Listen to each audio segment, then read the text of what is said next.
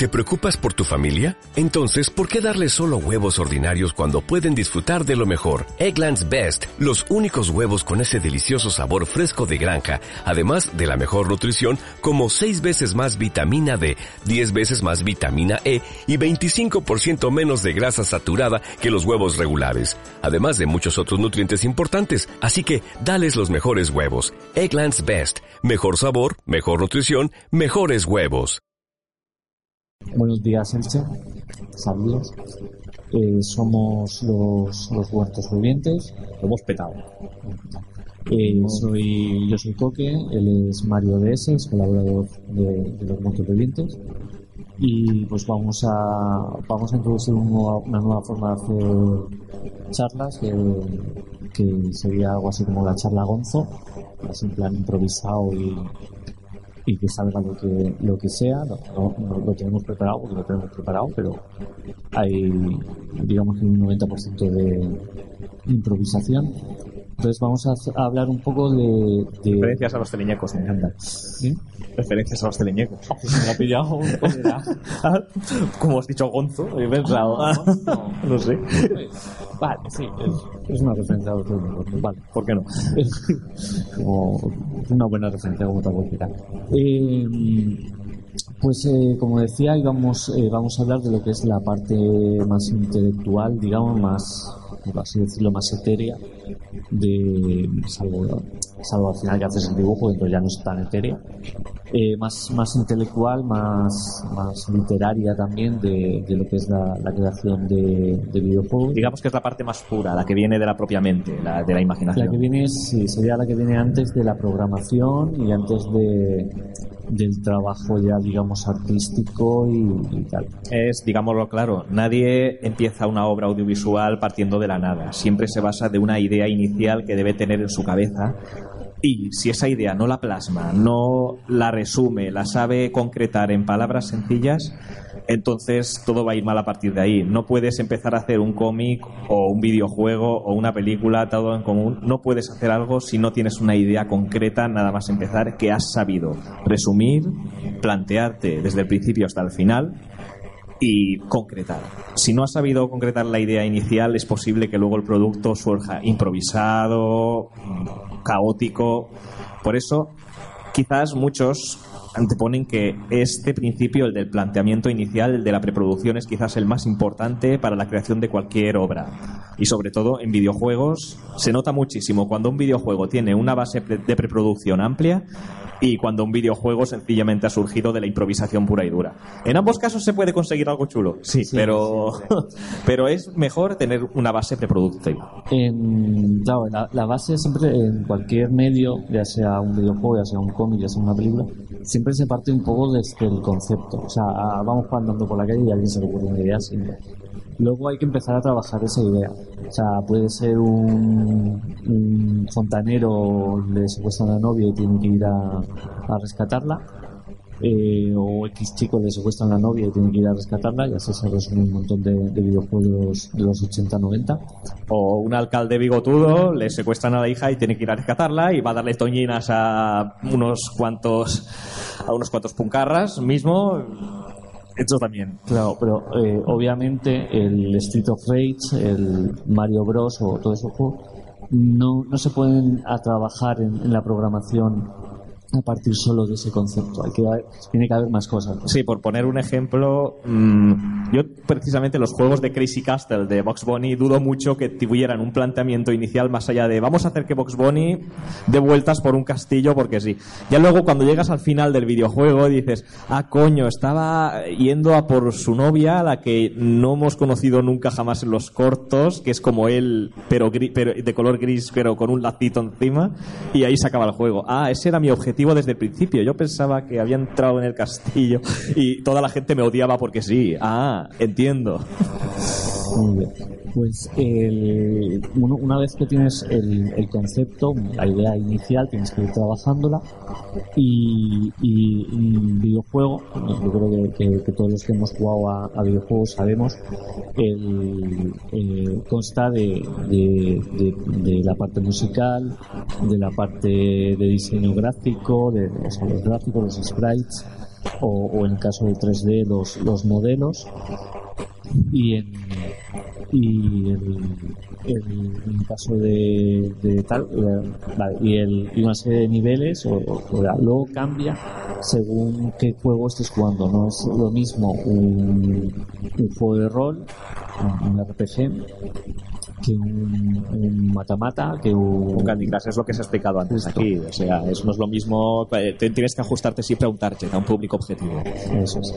Pues el, el tema está en que todos estos, estos elementos que, que- que vas a tener que gestionar eh, lo plasmas en un documento que se llama eh, GDD, o sea, Game Development Document, eh, documento de desarrollo de, juego, que lo mismo sirve para, es un modelo que sirve eh, tanto para videojuegos como juegos de mesa, se puede usar también el, el GDD en juegos de mesa y es donde plasmas eh, el guion, plasmas eh, los personajes, plasmas cómo va a ser la ambientación, la música.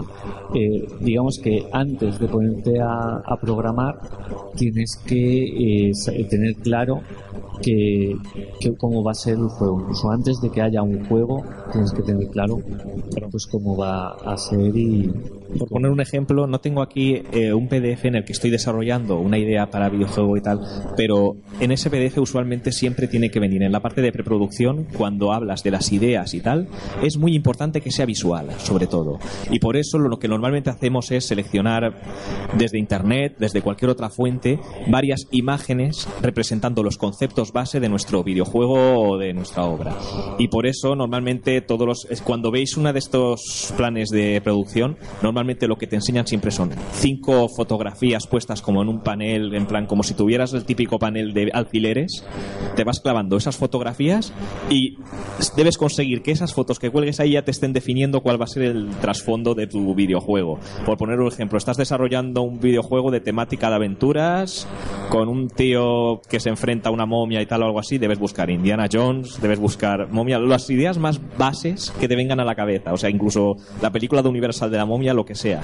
Lo importante es que las imágenes que pongas ahí vengan de la fuente que vengan, deben transmitirte ya las ideas en que se va a basar ese videojuego. entrando un poco en el tema de, de guion y de, creación de personaje, me llama la atención el ejemplo que has dado de, de- Indiana Jones, porque precisamente cuando, cuando se creó a Indiana Jones, cuando George Lucas eh, concibió a, tal, no lo creó desde cero, sino una- hubo una fase de preproducción, porque estamos hablando de preproducción, que fue al, diseñador, a- no, no estoy seguro si meter la pata, creo que era Richard Marquardt, pues le dijo que básicamente que dibujara a Humphrey Bogart en el, no sé si era en el halcón maltés, no.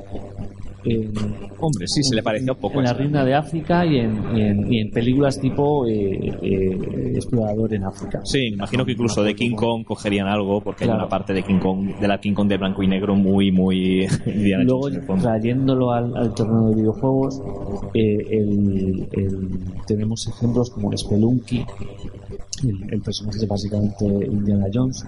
Eh, Lara Croft es y no es eh, Indiana Jones porque consiguen diferenciarlo. Podemos irnos a Pitfall, que es el ejemplo más clásico. Es- eh, obviamente es Indiana Jones, pero sin los derechos de George Lucas, pero es Indiana Jones. Sí. Entonces, eh, lo que tienes que plan- eh, yendo un poco por orden, lo que tienes que plan- eh, plasmar en, en, en vamos a quedarnos con, con el tema de, de, por ejemplo, la creación de personaje, el diseño del personaje.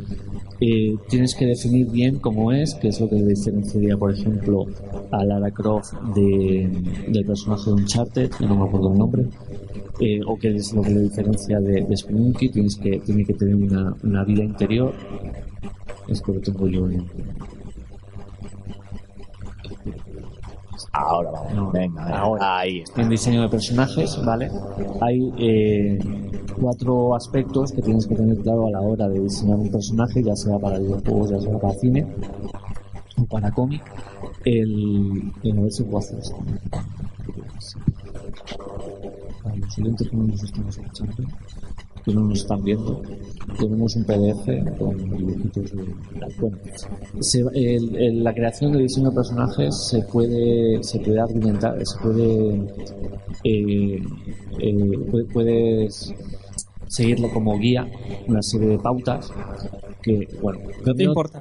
Sí, dime, dime. No, dato importante de la creación de personajes es que el mundo del videojuego ha evolucionado de tal medida que los, los diseñadores ya no se sienten limitados. Por poner un ejemplo, si nos avanzamos a los tiempos de, digamos, la- los 80, con la Spectrum, con lo que es el tema en que los gráficos no podían exceder de un límite de píxeles, los diseñadores se obligaban a crear a una serie de personajes muy limitados. Debían tener unas características muy definidas. De ahí que, por ejemplo, los diseños iniciales de Super Mario, los diseños de Angel Kid, los diseños de personajes de la Nintendo que os vengan a la mente, ya sea Bubble Bobble o, por ejemplo, los dos escaladores del Himalaya, por ejemplo. Es que ese, eh, en, en esa época tenían el reto de, de- de tener que expresar muchas cosas Exacto. con poco, Con poco presupuesto. O, por ejemplo, el diseño de Mega Man, que quizás es uno de los mejores diseños de personajes de la historia, realmente. No, no es ya- no básico sino los medios de las consolas, por ejemplo. Exacto. Oye, no se trata de presupuesto, se basa más en el tema de la resolución, de dónde debían jugar. Por eso, cuando diseñaban a un personaje, lo que más pensaban era, vamos a crear una definición, algo muy básico que defina al personaje. Ya puede ser un casco muy grande, una gorra muy grande, tal. Es decir, es algo cosa así. O sea, básicamente la idea es esa, tener a un personaje que tenga una característica muy definida. Hoy en día, claro, los, los videojuegos han evolucionado hasta un punto en el que ya esto los diseñadores no tienen que calentarse tanto la cabeza. Aún así, se ha mantenido la idea de mantener siempre una característica vital para un personaje porque de ese modo, por mucha resolución que haya, hay algo que nunca cambia, es el carisma del personaje. Y en ese sentido, una buena definición de las características básicas del personaje ayuda mogollón a que este personaje siga teniendo carisma. Pues como decía, hay cuatro aspectos a tener en cuenta a la hora de, diseñar personajes. Uno es pensar en el target, hay que tener bien claro a quién va dirigido el, el videojuego. el- el, eh, si va a ser para niños, pues no vas a hacer un, un personaje demasiado violenta. No, no Kratos no es un, un personaje para, para niños. Sí, el que creó Alice Manchester tampoco estaba pensando en hacer una versión de Alicia en el País de las Maravillas de Disney, tampoco. Ok. Luego tienes que hacer que darle este es un, un punto que me gusta mucho que es distinción visual. Tienes que, que lograr que, que ya sea 4 píxeles o 8 bits o ya sea eh, en PS4 en Xbox One, tienes que lograr que, cada personaje sea distan- distinto. No so- o sea, estamos hablando de la parte visual, eh, o sea, tiene que haber variedad de, cuerpos, variedad de formas, el, eh, tiene que haber, eh, tiene que poder, un un reto es poder eh, distinguir cada personaje de espaldas, es un reto que se suele, hacer- se, se suele plantear a la hora de dibujar, en- sobre todo en, cómic y tal. Eh, tiene que tener rasgos expresivos. Esto es una cosa que, hablando antes de, lo de los 8 bits, era muy difícil el que eh, un personaje se expresara sobre todo a, a nivel eh, físico. No, no, no, si pensamos ya, por ejemplo, en los 16 bits, en juegos como Street Fighter, cada personaje tenía rasgos expresivos diferentes, no solo de, de, de- de la forma de hablar, sino de, a no ser que te tradujeran mal.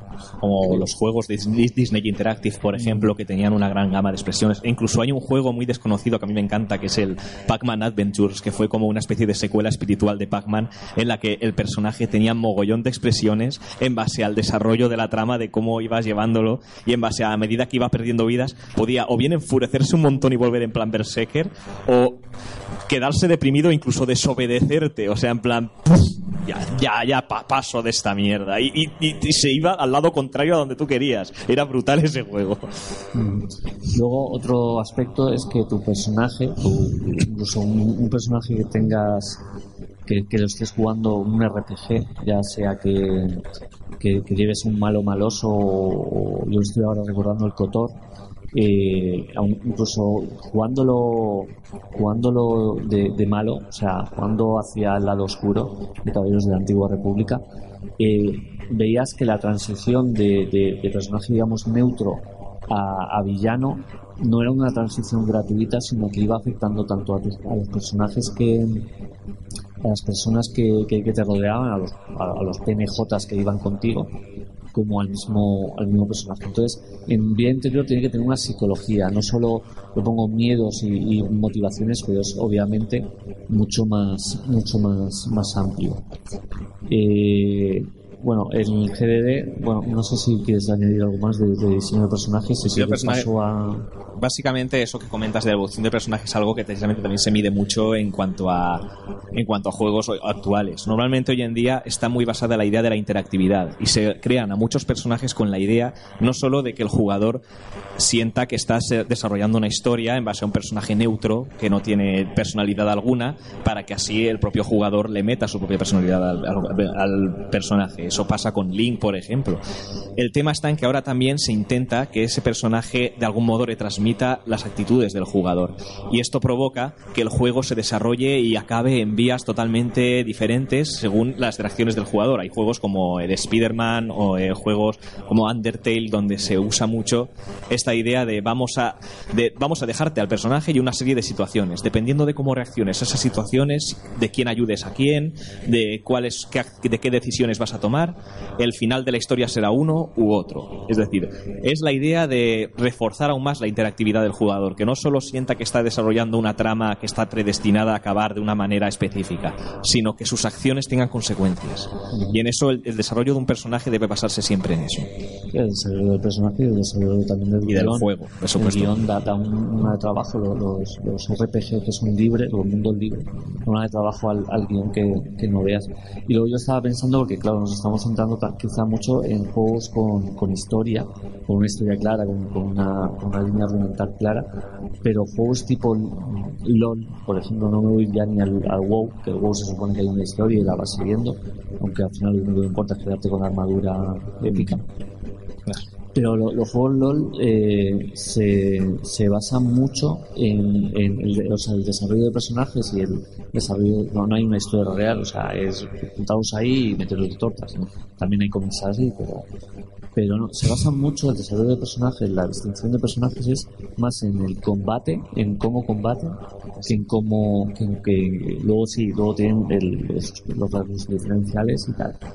Y nada, yo estoy viendo aquí eh, dibujo Ah, esto, tuyo, es Mario. esto es desarrollo de personaje básico, o sea, cuando tienes a un personaje requieres realizar siempre una vista de sus vistas, siempre se, se recomienda normalmente alzado, perfil y, y dorsal, pero normalmente se deben usar muchos más movimientos. Si podemos ver las otras imágenes tal. Lo que quería decir, de- este es un personaje que perfectamente podría ser de videojuego, para videojuego. pero eso es básicamente eso, o sea, hay que intentar siempre definir a un personaje con rasgos muy específicos, que tenga unas propiedades que puedan atribuírsele y que no confunda, en el sentido de que puedas ver al personaje en silueta o muy alejado y puedas seguir reconociéndolo. Por eso se usan cartas de colores muy específicas, un rasgo muy identificativo y a partir de ahí es libertad absoluta para crear y el estilo personal de cada uno para crear personajes. Es igual, lo mismo sirve para otro. En ese tema, ahí ya depende del estilo. Lo mejor de los videojuegos es que han evolucionado hasta un punto en que cualquier persona es capaz de transmitir su propio estilo, su propio modo de ver la vida en un videojuego.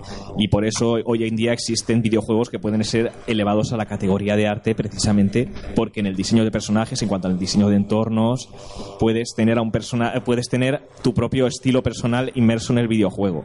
Estos son bueno, algunos diseños inacabados que estoy haciendo también, pero que básicamente se basan en Puedes pasar por el vista de- alzado, perfil, vista dorsal. También existe la vista de tres cuartos, que es muy importante.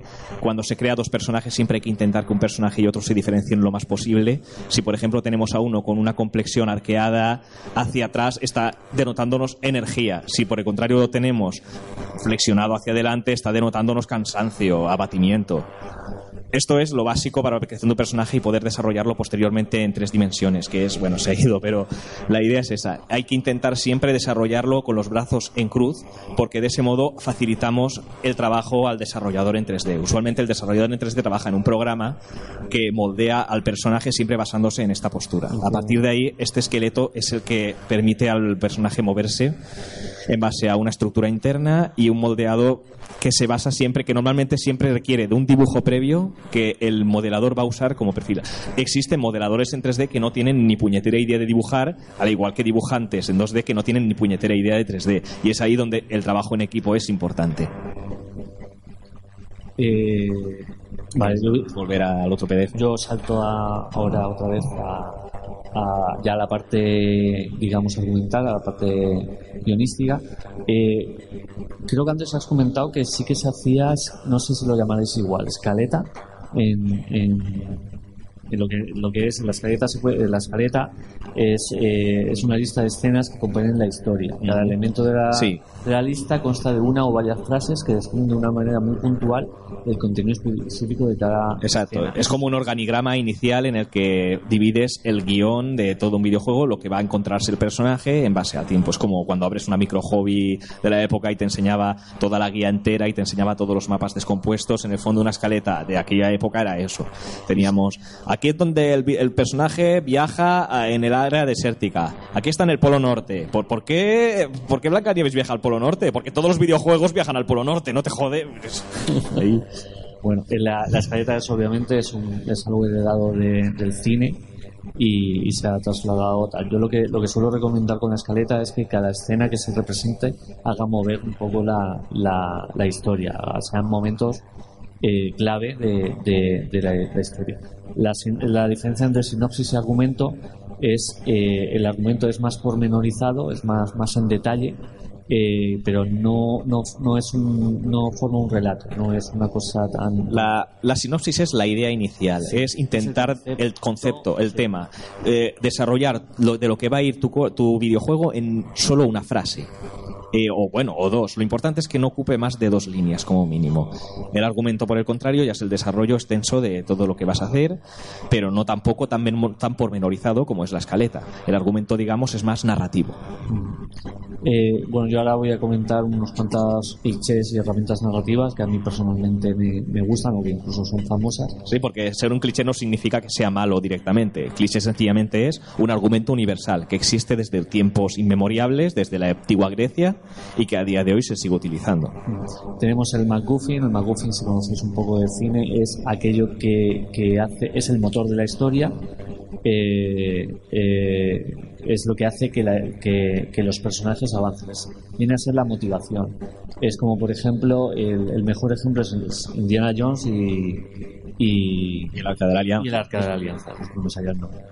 Y que, es básicamente un MacGuffin como una casa, es de libro. O sea, es quiero conseguir esto, ¿por qué? Porque lo quiero conseguir. Luego dicen sus motivaciones de que no pueden tener los, los nazis, pero sí eh, no sé si lo sabéis, pero es un, término acuñado por Francisco que, que, es una excusa argumental que motiva a los Sí, lo, lo, creo en base después de hacer psicosis, cuando desarrolló la idea de, la mujer que aparece en psicosis al principio de la película. La motivación de esa mujer es llevar el dinero que ha robado y irse lejos con ese dinero, pero que poco a poco le va comiendo la cabeza y le va reconcomiendo la cabeza hasta que llega al motel de Norman Bates. Digamos que hasta ese momento el objeto importante de la, de la trama era esa maleta donde tenía el dinero. Pero de repente cambia la trama porque aparece Norman Bates y se la carga. Entonces, digamos que sorprende al público y, y se piensa. Y, Norman Bates. Bueno, sí, espero que todos hayan visto la película porque si no la hemos jodido. pero bueno. Spoiler de una película de hace A ver, sí, de hace 40 años.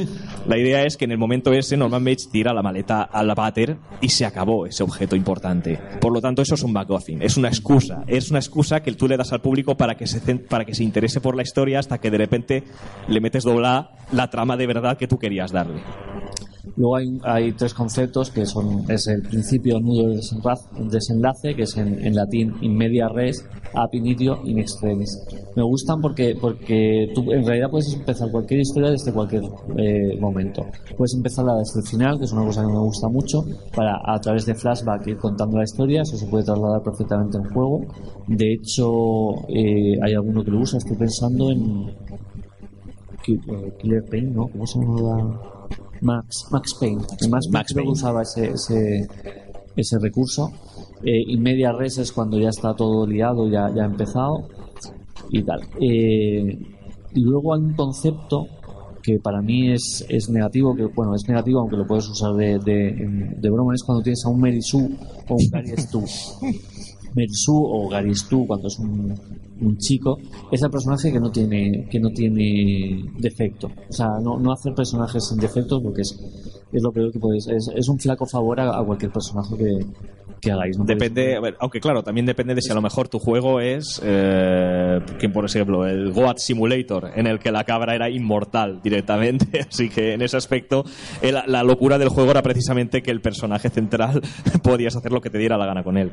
Pero sí, por ejemplo, pasa a veces como, por ejemplo, en juegos como, mm, vamos a poner un ejemplo, el Duke Nukem, por ejemplo, a lo mejor el nuevo Duke Nukem, a mucha gente le fastidió que la jugabilidad del Duke Nukem era de broma, porque el, protagonista era casi inmortal, mientras que la gracia de Duke Nukem es que, aunque sí, el personaje es un badass chungo y es uno de los referentes macho de todos los tiempos, la idea es que el juego es difícil. Pero el nuevo Duke Nukem se basaba más que nada en vamos a hacer el tonto con este personaje, le vamos a chetar al máximo y vas a hacer una locura de juego en la que muy difícilmente te van a matar porque estarás todo el puto rato armado hasta los dientes. Ese es, a mí personalmente me parece un error porque se olvidan del disfrute del videojuego, de, de tener ese disfrute de pueden matarte en cualquier momento, tienes que estar en tensión. Esa es la gracia del juego en el fondo, tener un desafío. En ese aspecto también si se desarrolla del modo humorístico como pasa como pasa en Saints Row, por ejemplo, pues es un tema ya que ya pasa totalmente del canon. Es por ejemplo el Saints Row 3 en el que te daba el Saints Row 4 que te daban unos poderes de la hostia en base a una sátira brutal de los típicos juegos de este aspecto. Pero por eso es un tema muy complicado y hay que saber muy bien saber qué debilidades, qué límites tiene tu héroe, tu personaje. Sí, luego a nivel argumental no solo ya de jugabilidad, sino también de que tú que no sea un personaje totalmente blanco y totalmente bueno y tal, sino que tenga sus matices de grises, como lo puede ser Batman, que a nivel a nivel de acción el tío puede hacer de todo. O sea, si, si te pones puede hasta con Galactus, perfectamente podría- Ya, según el guionista. Sí, el otro- sí. pero a nivel de personalidad está muy tocado y, y tiene cosas muy negativas más más más clichés eh, el flashback como he contado antes pues sí, igual puedes contar una historia pues ya ves el follón y a ir hacia atrás tal que en, en palabrejo se llama analepsis que, es una sí es hacer una retrospectiva. Es cuando si habéis visto los sabéis perfectamente lo que es un, un flashback y flash forward sería lo contrario es hacer un salto hacia el futuro ver, a ver qué se en qué se ha desarrollado es difícil haciendo en videojuegos este tipo de cosas Bueno, los flashbacks últimamente se desarrollan mucho en videojuegos. El problema está en que te cortan muchísimo de la historia, claro. de- por eso normalmente se destinan a animáticas y tal, a no ser que, por ejemplo, como en Assassin's Creed, por ejemplo, que de vez en cuando, que cuando tú, por ejemplo, lo típico, el flash, el flashback se usa más que nada cuando te cargas a un boss importante y ves su, más o menos retazos de su vida, más o menos, anterior. Estaba pensando ahora en Arkham Origins. Hay un momento, por ejemplo, no es un flashback, pero es una cosa muy curiosa que de repente hay un. Hay, hay en toda la saga de Arkham hay fases que no son el momento real. Exacto, sí, las fases del espantapájaros que molan un puñado. Justo. O, y hay un momento que llevas a. Creo que es el Joker. Exacto, es un juego con el jugador. Al- eh, estás como sorprendiendo al jugador de una manera, pero al menos no son flashbacks en los que te quedas mirando, sino que te te permiten al jugador una, una participación en ese flashback. Por lo tanto, es al mismo tiempo un elemento de sorpresa y un elemento narrativo que te inmersa en la historia. Luego está el juego de contrarios, que es para que para crear eh, eh, dinámica, pues poner dos personajes que no se lleven bien o que haya algún tipo de, de- roce y, y para que choquen entre sí y vayan vayan eh, creando historias, historias de cómic. Ya no. Creo que ya lo hemos dicho. todo. La idea es esa. Cuando tengáis un desarrollo de videojuego, antes que nada pensad en la planificación. La planificación, el desarrollo, el trasfondo, las ideas iniciales en que se va a componer y finalmente y una vez tengáis todo eso claro, lo tengáis apuntado en un papel, es cuando llega el momento de crear el argumento, el guion, no, no coger el lápiz de diseño nada más empezar, eso ya requerirá su tiempo. Hay videojuegos que se toman hasta un año entero solo de preproducción de la idea, solo de la preproducción de la idea y ni siquiera sin llegar a desarrollar ningún personaje. El desarrollo de personajes ya llega luego, cuando todo lo demás esté bien estructurado.